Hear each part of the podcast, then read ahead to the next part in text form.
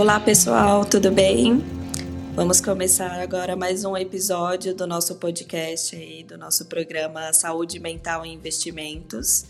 Hoje a gente vai falar do tema Avaliando um Perfil Vencedor. Tudo bem, Celso?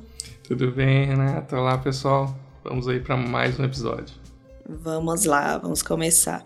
Bom, é, iniciando aí os trabalhos, né? Esse episódio é mais um complemento aí do que a gente vem falando nos últimos dois episódios.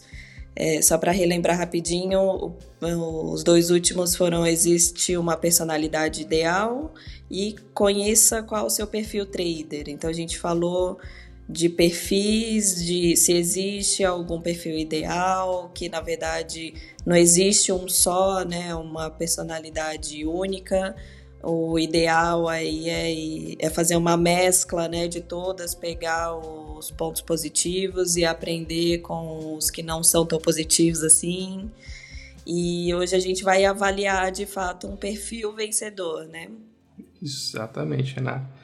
É, então, complementando, foi a gente no quinto episódio a gente falou dos perfis, né? A gente avaliou aqueles cinco do Kenneth Reed, que é aquele psicólogo americano que fez aquelas cinco divisões. Então, Aí depois a gente falou se existe né, um perfil ideal e eu trouxe algumas, alguns estudos de alguns pesquisadores americanos também que também fizeram essa pergunta aí já há algum tempo e quais foram os achados.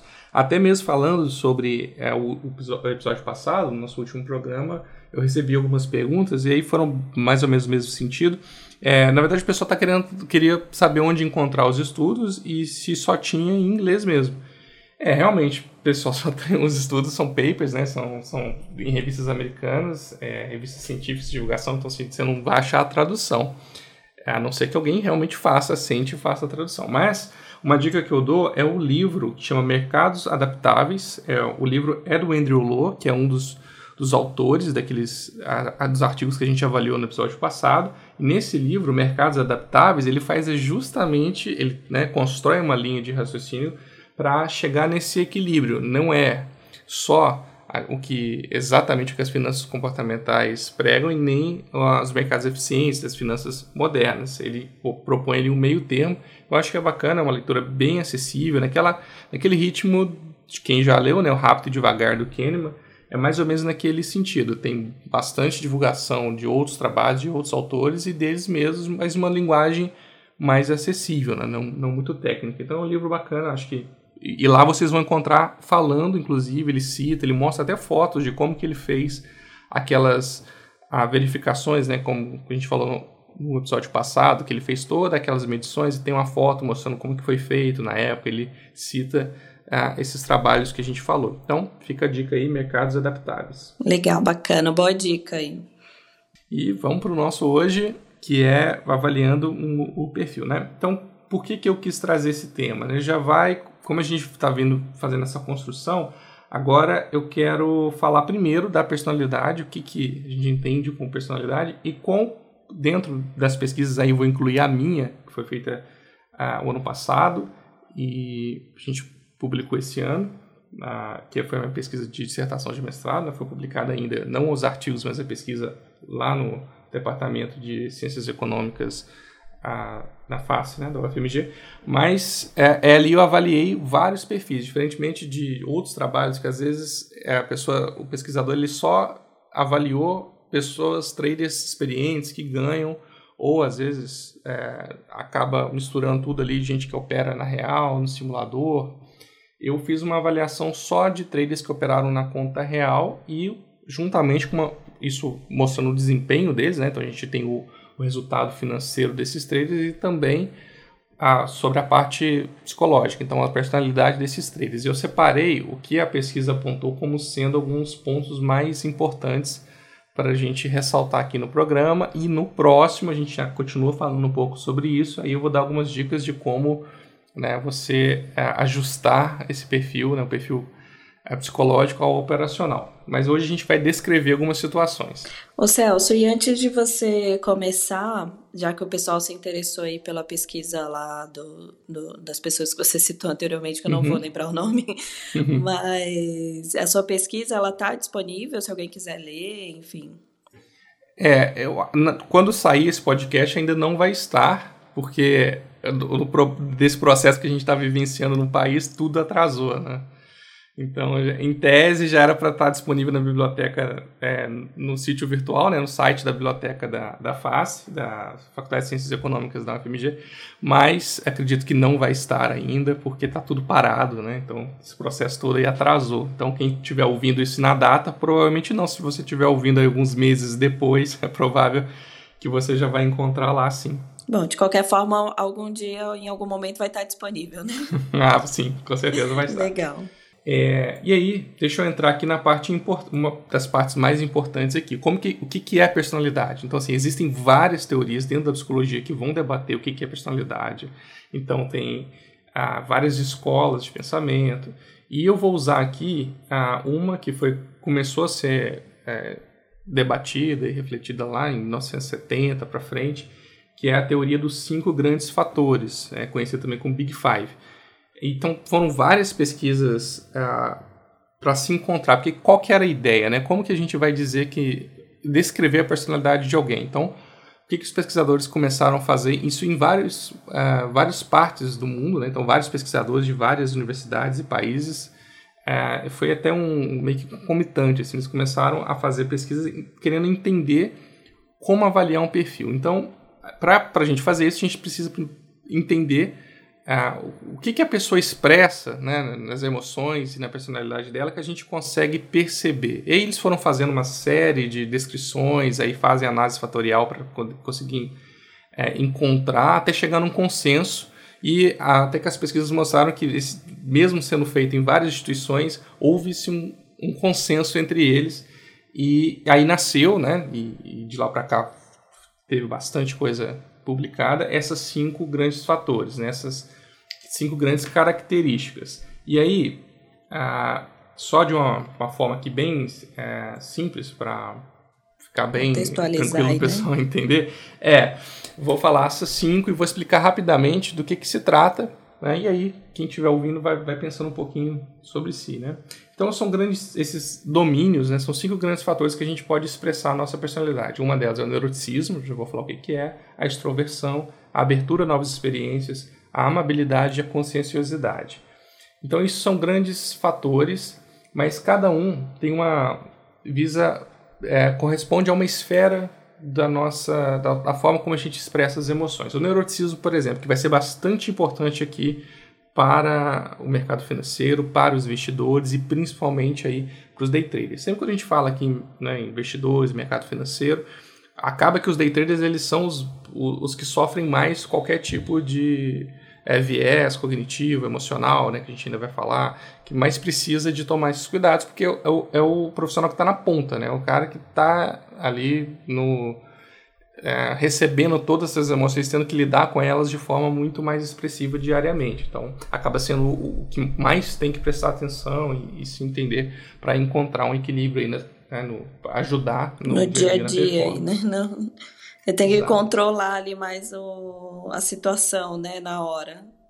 Exatamente, um, uma impulsividade, uma euforia de ganho, uma impulsividade, uma raiva, um sentimento ali, às vezes, de, ah, querer logo fazer uma operação e tal. Às vezes, né, alguém que vai fazer operações mais a longo prazo pode ficar eufórico com ganho. Enfim, é, ele tem mais tempo para dormir com, com a emoção, acordar no dia seguinte, porque o ativo está lá. Agora o day trader não, ele vai abrir e fechar, às vezes, questões de segundos, minutos então acaba sofrendo mais. E aí o neuroticismo é essa é importantíssimo aqui para a gente, como eu falei, ela é, é, a esfera, o domínio que vai falar sobre o ajustamento ou desajustamento emocional, avaliando o estresse principalmente, né, a suscetibilidade ao estresse, ah, como que a pessoa ela reage diante de uma situação de pressão, por exemplo. Então, por isso que aqui é bastante importante para a gente no mercado. E dentro do neuroticismo, o que, que é avaliado? Cada um desses grandes, né, dos cinco grandes fatores, a gente tem mais seis traços, ou facetas, vou chamar de traços aqui. Que é, o que, corresponde ao neuroticismo? A ansiedade, a raiva, a depressão, que na verdade aqui é tristeza, né? É, embaraço, impulsividade e vulnerabilidade. Então são esses seis traços dentro do neuroticismo. Então é, é avaliado por meio de perguntas, tá? Então a pessoa ela responde a um, um inventário, um questionário de 240 questões, com cinco possíveis respostas. Coisa é pouca, né? É, pra você ver que, aí quando eu vou falar da pesquisa, vocês vão ver que é complexo. Você pedir alguém para sentar e responder 240 questões e mais abrir o, o resultado de performance dela, né? Então não é, não é coisa muito simples de ser feita, não. É, e todas de, de dentro de um prazo, né? E, e com operações reais. Bom, e aí só uma pergunta que pode surgir, essas ah, para você realizar um, teste como é o NELPI-R, que é um inventário que faz essa medição para a gente ter acesso a todas essas essas, esses, esses, domínios, essas facetas, esses traços de personalidade, você precisa de um psicólogo. É um teste psicométrico. Ele tem validação interna, ele é um, um teste que é, é, Dentro do Conselho Federal de Psicologia, a gente tem alguns testes que podem ser aplicados, a, que eles passam por um estudo extenso antes de serem viabilizados para uso. Né? Então, é um teste psicológico. Precisa ser acompanhado né, para ter validade. Sim. E aí então o neuroticismo você vê como ele é importante aqui pra gente, né? Ansiedade, raiva, impulsividade. Então é um critério que precisa a gente precisa, precisa ficar de olho é, dentro da, da expressão da personalidade. Mas aí entra a extroversão, que ela vai dizer mais sobre questões interpessoais. Ah, e, por exemplo, ela, ela é formada por acolhimento, gregarismo, assertividade, a pessoa ela é assertiva naquilo que ela fala. A busca de sensações aqui é importante, um critério importante que a gente sempre olha, a busca de sensações para perceber, principalmente, isso é claro que não é um, feito uma análise isolada, né? Conjunto, é uma análise em conjunto com outros requisitos do que o próprio NLPI mostra, mais uma entrevista, mas a gente vê que a busca de sensações tem pessoas que podem estar no mercado financeiro para buscar muito, né, de, de estarem ali está relacionado ao fato de sentirem, de, de, de estarem no, no uh, posicionado, de estar no risco, que é uma busca de sensação muito próxima do que a gente falou lá atrás nos episódios da ludopatia, né, que é a necessidade de, de, de apostas, de a liberação de dopamina. Então, assim, é um, dentro da extroversão, um ponto que a gente olha bastante é a busca de sensações. A pessoa tem, tem um, é como se fosse um vício, né? Assim, é. não sei se, se a gente pode usar exatamente essa palavra, né? Mas é, como a gente já falou aqui em alguns episódios atrás, né? É, a adrenalina ela acaba assim acho que por ser uma sensação que deixa a gente com uma sensação de poder né uma sensação de uhum. que você uhum. pode fazer tudo enfim acho que aquilo é, mexe muito, né, com a gente, faz a gente querer Sim. ter sempre aquela sensação. Exato. E como eu falei, não é algo isolado. A busca de sensações deu muito alto e isso é um problema. Não necessariamente. É, um dos traders que eu, já, que eu atendi no processo, ele era a, ele é instrutor de paraquedismo, por exemplo. E ele me falou, ah, Celso, eu, eu, eu, eu gosto de sentir isso. Né? Então, assim, a busca de sensações dele é alta, mas isso corresponde ao perfil, corresponde a um pouco do histórico dele. Como falei, não é nada isolado. Nada disso aqui é isolado. A gente tem que fazer sempre uma avaliação integral. Mas é, é algo que é observado. Em né? busca de sensações, existem alguns estudos ah, com essa variável, né, que chama sensation seeking, né, aquela busca por, por, por estar fazendo pertence, por fazer algo que gera é, essas emoções, né? Toda essa descarga emocional é, de neurotransmissores que o nosso corpo tem quando você está é, colocando dinheiro dentro de né, um, processo ali, ainda que no mercado financeiro, mas ele vai gerar toda aquela descarga emocional. E tem pessoas que sentem prazer nisso. Né? É, e não é só sentir prazer, é sentir a necessidade de sentir. Né? Então extrapola um pouquinho, por isso que essa parte é importante dentro da extroversão. E a gente tem abertura a novas experiências, então isso aqui é importante também, porque abertura a novas experiências, ah, ela nem muito muito alta, né? As variações que a gente vê da categoria vai de muito baixa, baixa, média, alta e muito alta. Claro que ele não foi validado para o mercado financeiro, para day traders, para investidores. Ele é, é um teste, um inventário, na verdade, geral. Então, isso aqui pode variar. Às vezes uma ansiedade que, que se a gente pegar um grupo de day traders, por exemplo, a ansiedade raramente dá no médio, dá sempre alta, muito alta. Se a gente fosse fazer um inventário específico, Talvez isso seria relevado por conta da profissão, e aí o que seria alto aqui seria médio, por exemplo, dentro de uma população só de day traders. Mas é, ainda assim a gente consegue ver bastante coisa. No caso da abertura, a experiência, como eu estava dizendo, é puxando lá naquele perfil que a gente viu de artista, por exemplo, dentro daqueles perfis do, que a gente falou no episódio 5, é, por exemplo, aquela pessoa que em excesso acaba toda hora trocando tudo que está fazendo, troca de ativo, troca de operação, está sempre inovando e mudando. Aí, novamente, isso é, isso é importante. Né? Na, na verdade, a avaliação é sempre feita nos extremos, nem demais, né? nem trocar toda a cada a movimento do mercado, você troca o que você está fazendo, troca o indicador, troca a forma que opera, enfim, mas também não aquela rigidez absoluta, né? De tá dando errado e continua Ficar fazendo a mesma coisa, ali, não tá né? funcionando. Sem conseguir se tomar uma atitude. Exatamente. Às vezes o ativo, né? Ativo, às vezes não, o ativo muda muito, né? Na nossa Sim. bolsa, principalmente. É, eu estava conversando isso com um trader recentemente que é, há poucos anos você tinha variação por exemplo, dentro do, do dólar, né, de 10 pontos. Se você acertasse ali, conseguisse comprar o fundo e vender né, o, o, topo, você ia fazer 10 pontos. Hoje em dia, né, agora a gente está aqui em maio de 2020, a gente só tem uma tá certeza, né? Vai para algum lado, né? É, e vai rápido. Vai muito. Então, assim, isso tudo muda. Se eu não adaptar a forma que eu estou operando, né, muito provavelmente eu não vou ter sucesso. Então, a abertura de experiência é importante, mas também de forma equilibrada. E aí, a, ainda falta né, mais um aqui, que é a amabilidade, que ela vai dizer também da orientação interpessoal, mas fala mais da predisposição a se sensibilizar e também ajudar outras pessoas. Então entra confiança em outros, franqueza, altruísmo, complacência, modéstia, sensibilidade.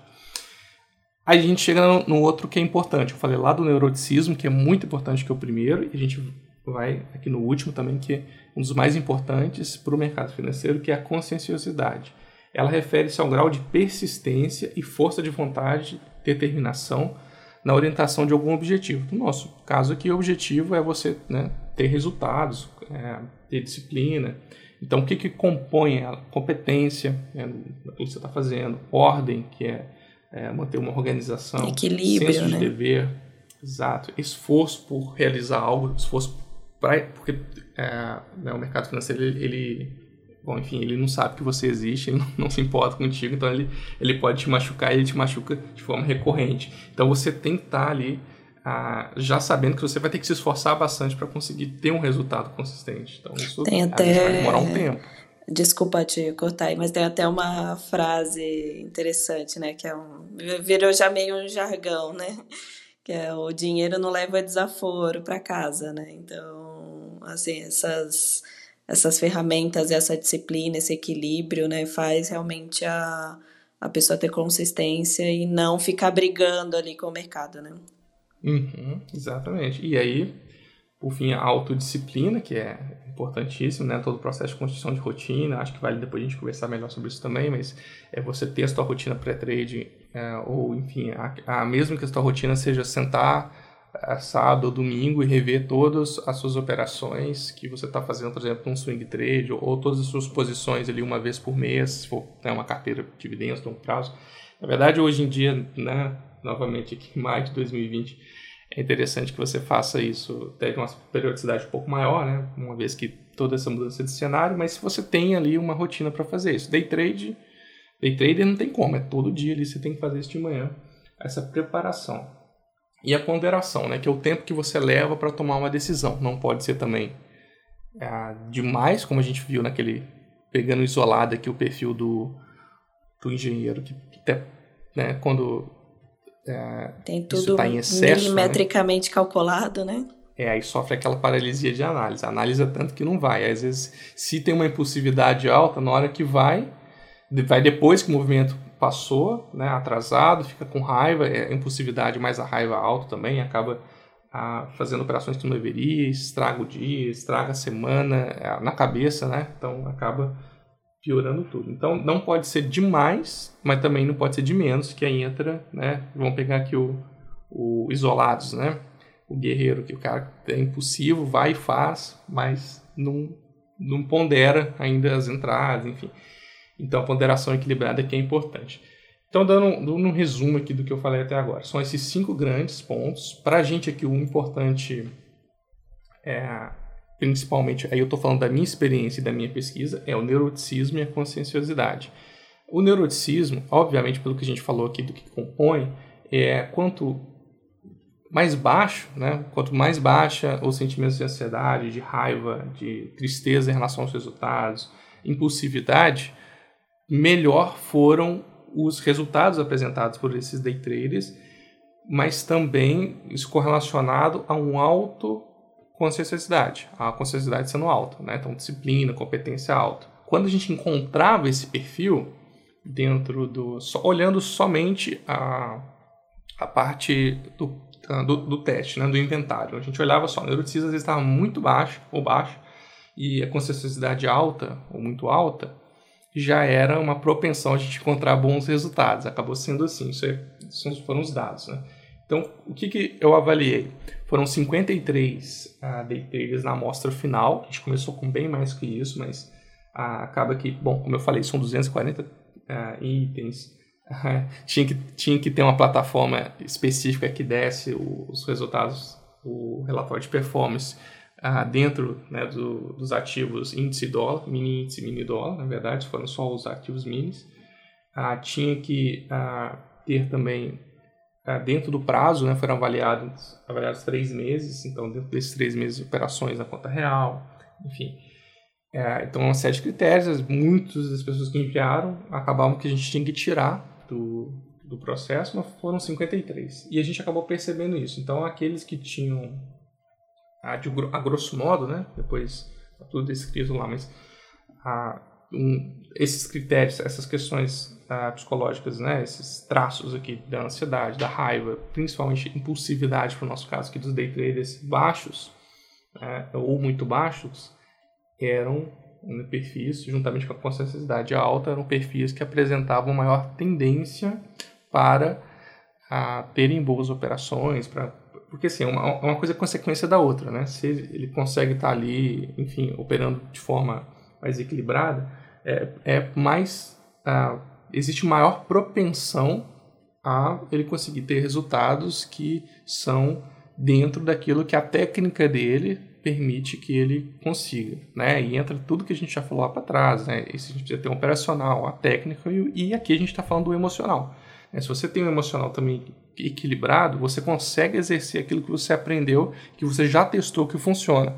Então é por isso que há essa consequência, né? Não é nada ah, mágico. Não é porque você tem isso. É, novamente, então se alguém, a gente faz isso aqui, alguma pessoa que não é day trader, nunca viu mercado financeiro e tem essas mesmas constituições aqui, digamos que o inventário vai mostrar pra gente, não quer dizer que ele vai ser um bom trader, porque ele tem falta os outros dois pontos. Precisa estudar, técnica, entender. Ele tem que conseguir é, colocar tudo em prática, né? Então não, não é por acaso.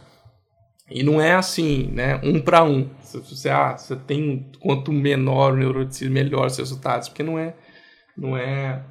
Não é uma ah, ciência exata, direta. né?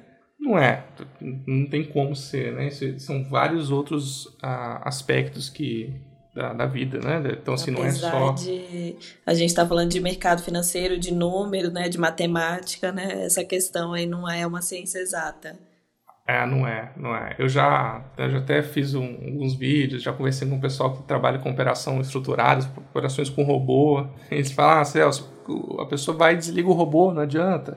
O robô tá ganhando, tá uma beleza. Quando começa a perder, ele desliga e, e mexe no robô e faz. Então ele vai, vai dar um jeito de expressar nessa parte psicológica no que ele está fazendo ali quando ele está operando com, né, com mecanismos aí mais que seriam mais matemáticos, algoritmos e tal, acaba que tem sempre o espaço para a gente expressar o nosso ser ali no dia a dia.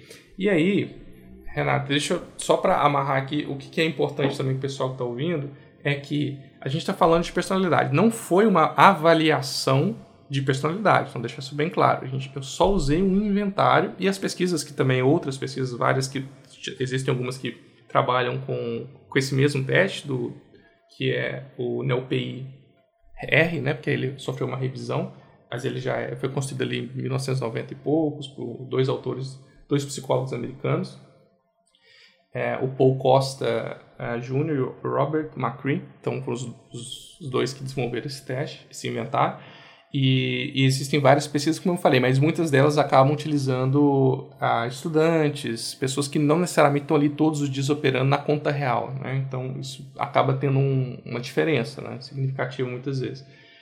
E, e aí é um inventário, né? não é um, uma avaliação de personalidade, é alguma coisa muito mais complexa. Você precisa de várias sessões, você usa não só um instrumento, você usa escala, inventário, teste, enfim, você usa vários outros instrumentos. Aqui foi só um inventário, porque e, e, mesmo assim, isso já não é fácil de se fazer, né? Como eu falei ali, só 53, porque você tem, tem toda uma outra metodologia né, por trás também. É bem complexo de você conseguir fazer isso para os seus dados ficarem mais homogêneos possíveis né, e você conseguir tirar alguma conclusão. Mas uh, já dá para a gente ver né, bastante, começar a entender. Né? A ideia aqui é começar a entender o, os pontos que são importantes serem trabalhados. E é por isso até que eu uso isso na, na prática, no dia a dia, atendendo aos traders, uh, os investidores, justamente usando essas métricas. Porque, é como eu estava dizendo, não é uma avaliação, o só o inventário não é uma avaliação de personalidade, mas ele já te dá muitos dados, ele quantifica muitas vezes aquilo que é muito abstrato, porque às vezes você pergunta para alguém, ah, mas como que como é que você se sente, como é que foi, o que passou na tua cabeça, como que é você nesse quando acontece, né, certo contexto e tal. E, às vezes tem muitas pessoas inclusive que não conseguem saber, não conseguem falar, não conseguem expressar, porque falta um repertório, falta elas saber se identificar. E esse, esse, então esse inventário ele ajuda a gente a deixar mais de forma quantitativa o que é ressentimento, que são emoções, né? Então dá para Tem muito a ver com o que a gente já falou também algum tempo atrás, né? É, o autoconhecimento também. Às vezes a pessoa nem, nem, nem prestou atenção assim na, nas reações que ela teve, né? Enfim, ela só sabe que passou. E eu tenho, eu costumo falar que a dor a gente sente, né? Mas a gente esquece rápido, né? Então a pessoa às vezes não percebe, né? As reações que ela teve ou realmente falta ali um é, um, uma ideia de si para poder se expressar, né? Como que ela se sentiu, ela não consegue expressar esse sentimento, então realmente pode ser complicado, né, para você avaliar isso sem métricas, né? Sim, aí é, isso ajuda a dar uma clareada, assim, né, do, além de outros recursos, né, da, da, da própria experiência que o, o, o trader investidor vai, vai, vai relatar, do que ele vivenciou, mas o que eu percebo na, na prática, esse, esse inventário, ele, como eu falei, é um teste psicométrico, então ele, ele tem uma validação interna. Se a pessoa chegar e começar a responder qualquer coisa, é um dos problemas que a gente teve também, teve, tem, tem pessoas que não se atentou, apesar de estar explícito e tal, que são 240 itens. Aí a pessoa chega lá no centésimo, ela já fica de saco cheio e começa a responder qualquer coisa para acabar logo. É, e aí ele demonstra isso pra gente. Então ele tem uma validação interna, ele faz a mesma pergunta de formas diferentes, enfim, para captar isso. Ah, aí, ele, aí ele mostra né, que ah, é, é, provavelmente é possível que na, na avaliação dele ele dá como inválido em vários pontos, né, por, mostrando que a pessoa ela tentou manipular ou ela tentou, né, foi negligente, ele respondeu qualquer coisa. Queria então, se livrar logo, né? é, às vezes. Aqui é assim, né? Quando, na época que eu trabalhava no Tribunal de Justiça, usando eles, a gente pode até pensar que a pessoa poderia querer manipular para transparecer uma coisa que ela não é, né? Porque a questão ali é pericial do, do, processo judicial, mas aqui não. Né? Então não tem por que a pessoa manipular, ela simplesmente pode ter ficado saco cheio no caso né, da pesquisa, mas a gente consegue tirar isso, né? Consegue no, no momento de mas, Celso, é comum, falando assim, eu não sei se a gente pode tomar por base isso, mas é comum esse tipo de pesquisa com essa quantidade de perguntas, enfim, só uma curiosidade aí do assunto.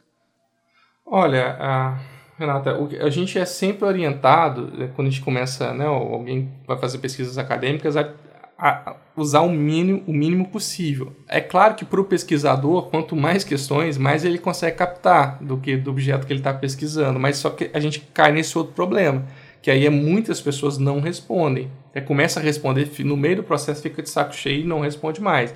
E o número, né, a porcentagem é baixíssima do número de pessoal que faz pesquisa com questionário, né, dados secundários, é baixíssimo. Assim, você chega às vezes a, a 2, 3% de tudo que você envia volta com respostas válidas. Então, é, aí respondendo assim, 240 é, não é comum não. É é pouquíssimas. Quer dizer, eu não sei de pesquisas que tem 240 questões, pelo menos questionário. Né? Isso aqui é porque é um inventário. Existe até um inventário, o NeoFFI, que é uma versão desse que tem bem menos perguntas. Que ele é mais simples. Aí ele vai te dar só os domínios, ele não vai, vai te dar os traços.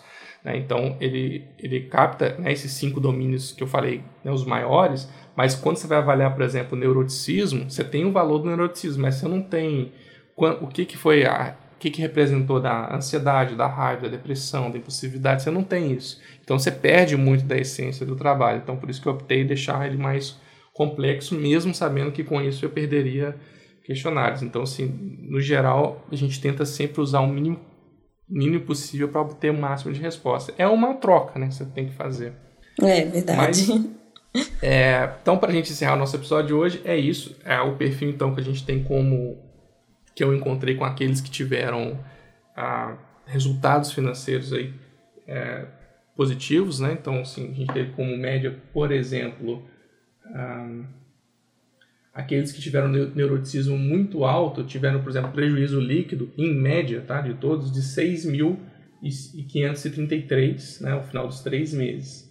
Mas a gente teve, por exemplo, neuroticismo muito baixo, Aqueles que tiveram neuroticismo muito baixo tiveram um lucro líquido em média de 21.856,90. Então, isso atrelado também a uma conscienciosidade alta. É claro que esses valores são médios, né? Então, a média esconde muita coisa, né? Ela esconde um desvio, desvio padrão ali, um desvio das respostas. Teve gente que pode ter ficado com 200 reais, teve gente que ficou né, com bem mais, e aí, na média, a gente teve isso. Mas, é o que eu quero dizer, ficaram para frente, né? Então, isso já é uma, um dado interessante. Então, esse é um perfil que a gente considera positivo. Quando eu recebo um NeoPI, por exemplo, de um, de um pegar um day trader que eu estou começando a atender, eu já vou buscando, eu faço essa análise com ele, né, mas conjuntamente com a pessoa, mas eu já vou buscando, olhando esses, essas métricas. Né? Então, eu, eu brinco que é como se vai fazer um exame laboratorial. Você vai olhar glicose, colesterol, enfim, uma série de dados para você entender um pouco melhor aquela pessoa, né, como que ela está fisiologicamente falando. Aqui, no caso da, da, parte psicológica, isso é um recurso que dá bastante dados para entender. Ajuda você aí, né, a, a compreender o, o ser humano.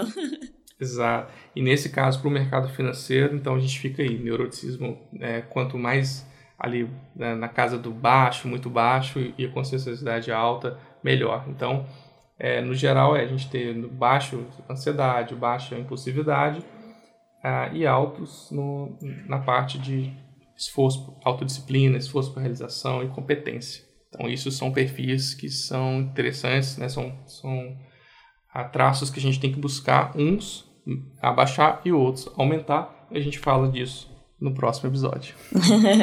é isso aí. E para Celso, me corrija aí se eu estiver errada para a gente finalizar. Mas quem quiser ah. fazer aí, né, esse, esse teste, digamos assim, uhum. é, precisa Não, procurar um profissional, óbvio, como a gente falou. Isso. Mas deixa os seus contatos aí para quem se interessar também mais por em fazer essa pesquisa aí, né, interna. Claro, claro. É só me procurar lá no Psicologia Financeira, nas redes sociais, tanto no Facebook, no Instagram, ou no e-mail contato.psicologiafinanceira.com. E se você tiver interesse, é procurar um, um profissional habilitado, né, um psicólogo na sua cidade e tal, e, e pedir para aplicar o NeoPI, né, o, o, eu falei do NeoPI R, o, o, teste maior, né, existe, como eu falei, existem outros, ou, pelo, ou o que uma avaliação de personalidade, talvez um, que é um pouquinho mais demorado, talvez vai te ajudar. Você já tendo só essas rápidas noções aqui para o mercado financeiro, talvez já vai te ajudar a, a, discutir isso com ele depois, como que foi o teus, os seus resultados na parte psicológica. Legal, show de bola. Então, semana que vem tem mais, galera. Fiquem atentos aí. Obrigada. Espero que vocês tenham curtido aí mais esse episódio e tem mais coisa aí por vir, tá bom? Valeu, Celso. Valeu, Renata. Até mais, pessoal. Até semana que vem. Abraço. Tchau, tchau.